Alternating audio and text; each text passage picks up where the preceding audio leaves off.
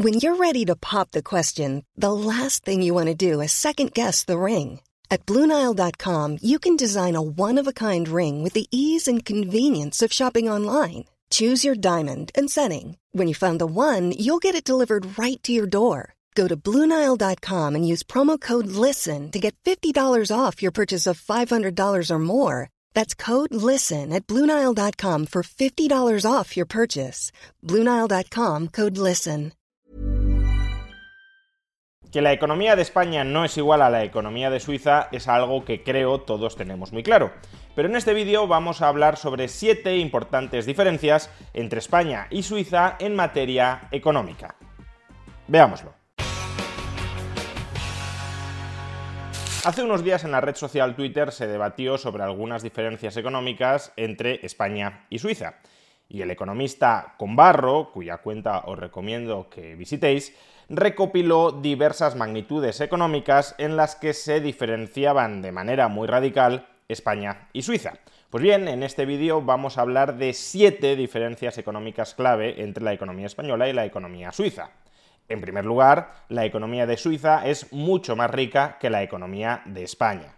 Teniendo en cuenta los diferenciales de precios en cada uno de estos países, es decir, midiéndolo en paridad de poder adquisitivo, la economía española tiene una renta per cápita de alrededor de 42.000 dólares internacionales, y en cambio, la economía de Suiza tiene una renta per cápita de alrededor de 74.000 dólares internacionales. Por tanto, estamos hablando de que en términos promedio, los suizos son un 75% más ricos que los españoles. Parte de esta mayor renta per cápita se debe a que históricamente Suiza ha sido más rica que España, pero no toda ella se debe a este fenómeno.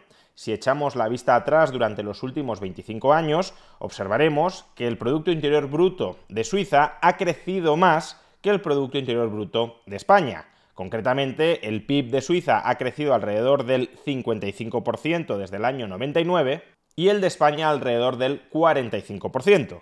Es decir, que en el último cuarto de siglo los suizos han crecido, han prosperado más que los españoles.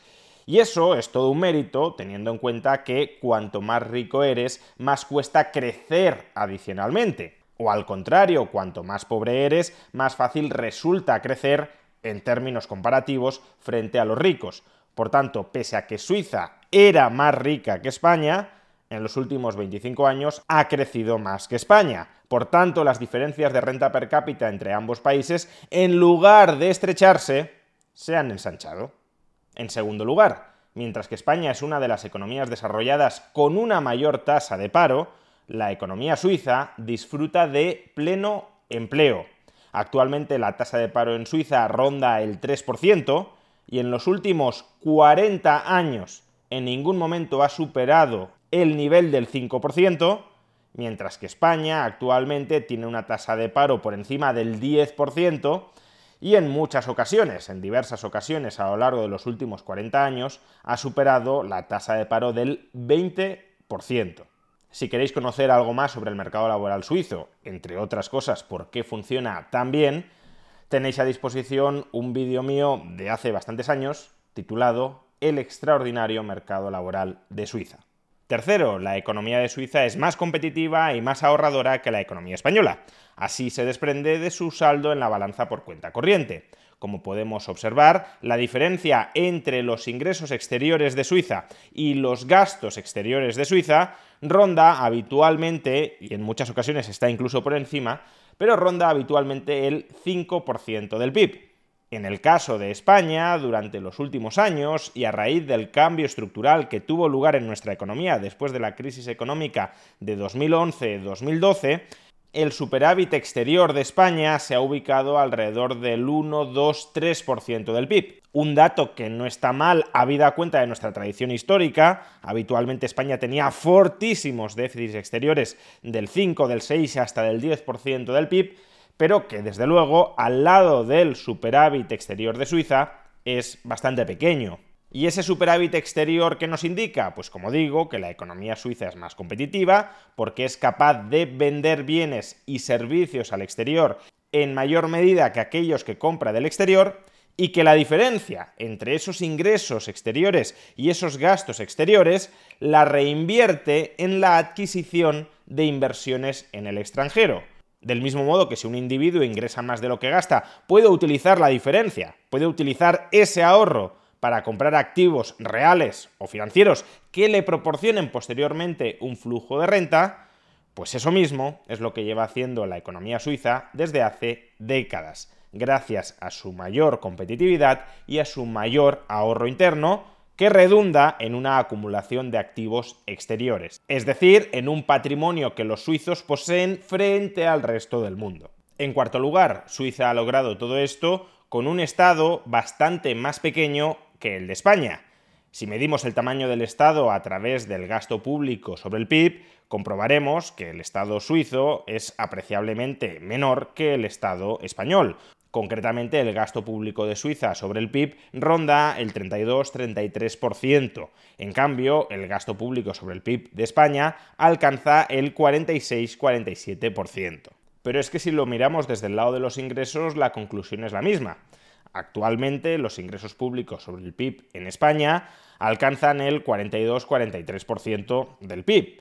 En cambio, en Suiza se ubican en torno al 33-34%. Es decir, hay una diferencia de 10 puntos sobre el PIB en materia de recaudación. El gobierno suizo les arrebata a sus ciudadanos 10 puntos menos del PIB que en el caso de España.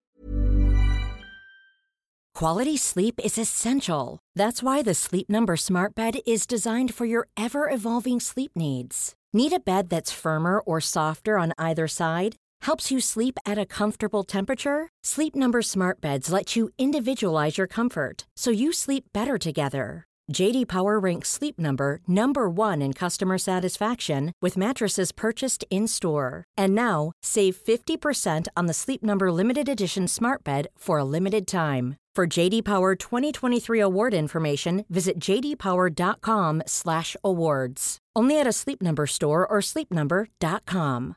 Cool fact: A crocodile can't stick out its tongue. Also, you can get health insurance for a month or just under a year in some states. United Healthcare short-term insurance plans, underwritten by Golden Rule Insurance Company, offer flexible, budget-friendly coverage for you. Learn more at uh1.com. Millions of people have lost weight with personalized plans from Noom, like Evan, who can't stand salads and still lost 50 pounds. Salads, generally, for most people, are the easy button, right? For me, that wasn't an option. I never really was a salad guy. That's just not who I am. But Noom worked for me. Get your personalized plan today at Noom.com. Real Noom user compensated to provide their story. In four weeks, the typical Noom user can expect to lose one to two pounds per week. Individual results may vary. Y recordemos que el PIB per cápita de Suiza es mayor que el de España. De tal manera que en términos promedio un ciudadano suizo no solo disfruta de una renta per cápita mayor que la de un ciudadano español, sino que además el Estado también le quita bastante menos dinero de esa mayor renta per cápita. Por tanto, la renta per cápita después de impuestos de un español es muchísimo más pequeña que la de un ciudadano de Suiza. En quinto lugar, hemos dicho que los ingresos públicos sobre el PIB en el caso de Suiza son del 33-34% y que en cambio su gasto público sobre el PIB es del 31-32 o incluso 33%. Por tanto, hay un cierto superávit presupuestario en el caso de Suiza, un superávit presupuestario que puede rondar el 1 o 2% del PIB en estos momentos. En cambio, en el caso de España, hemos dicho que su gasto público se ubicaba alrededor del 46-47% del PIB y que, sin embargo, sus ingresos públicos rondaban el 42, 43 o 44% del PIB. Por tanto, estamos hablando de un déficit público de en torno a 4-5 puntos del PIB para el caso de España. Y eso es lo que observamos en el siguiente gráfico. Suiza ha tenido históricamente un superávit presupuestario sostenido, es decir, el gobierno ha gastado menos de lo que ingresaba. No se ha endeudado, sino que ha ahorrado.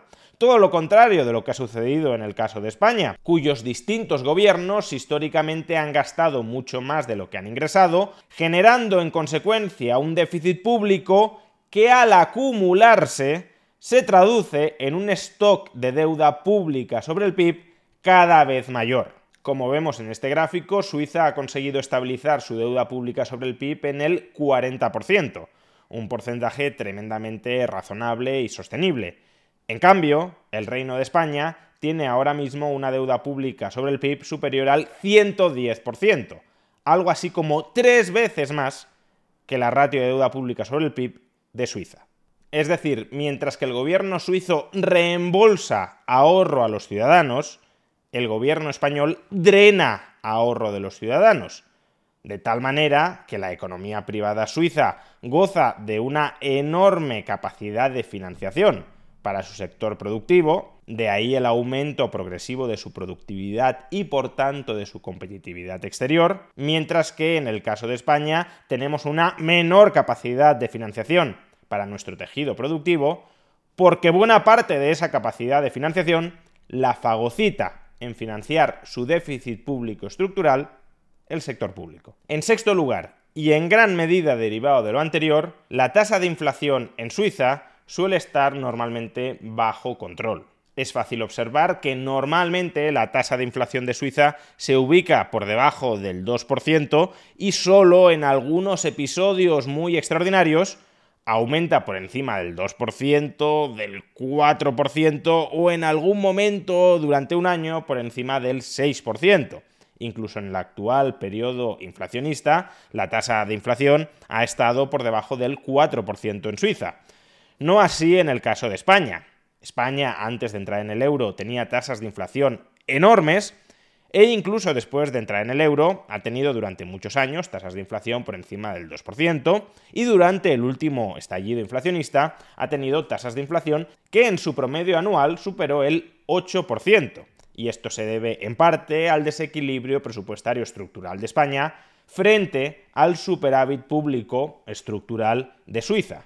Si la moneda fiat es un pasivo estatal, los pasivos de aquellos estados más solventes tenderán a preservar un mayor valor. Y como Suiza es mucho más solvente que España, aunque en el caso de España habría que hablar del conjunto de la eurozona, pero aún así, como Suiza es más solvente que el conjunto de la eurozona, el valor de la moneda suiza es más estable que el valor de la moneda primero española con la peseta y luego incluso que el valor de la moneda española con el euro. Y en séptimo y último lugar, a pesar de que es cierto que la población española es apreciablemente superior a la población suiza, estamos hablando de que la población de España se ubica alrededor de 47 millones de personas y en cambio la población de Suiza ronda los 9 millones de personas, lo cierto es que durante los últimos 40 años la población de Suiza ha crecido más rápidamente que la población de España. Desde el año 1980, España ha incrementado su población en un 27%. En cambio, desde esa misma fecha, Suiza ha incrementado su población en un 38%. Y estas tendencias aparentemente van a continuar en el futuro. Para el año 2028 se proyecta que la población de Suiza sea un 7% superior a la del año 2019.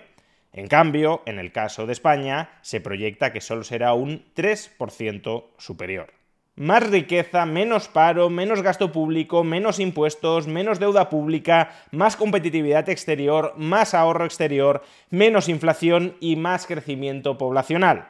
Ojalá España tuviera la ambición de parecerse a Suiza durante los próximos 50 años, en lugar de querer parecerse a la Argentina de los últimos 50 años.